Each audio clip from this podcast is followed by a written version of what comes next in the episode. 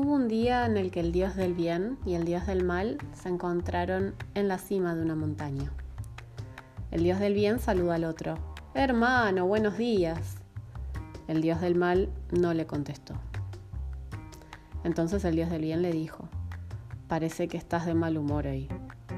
Y el dios del mal le respondió, es cierto, y es porque hace mucho tiempo ya que la gente me confunde contigo, se dirigen a mí con tu nombre y hasta se comportan conmigo como si yo fuese tú.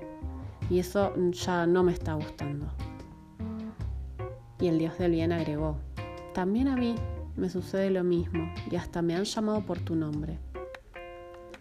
Y al escuchar estas palabras, el Dios del mal continuó su marcha, detestando la estupidez humana.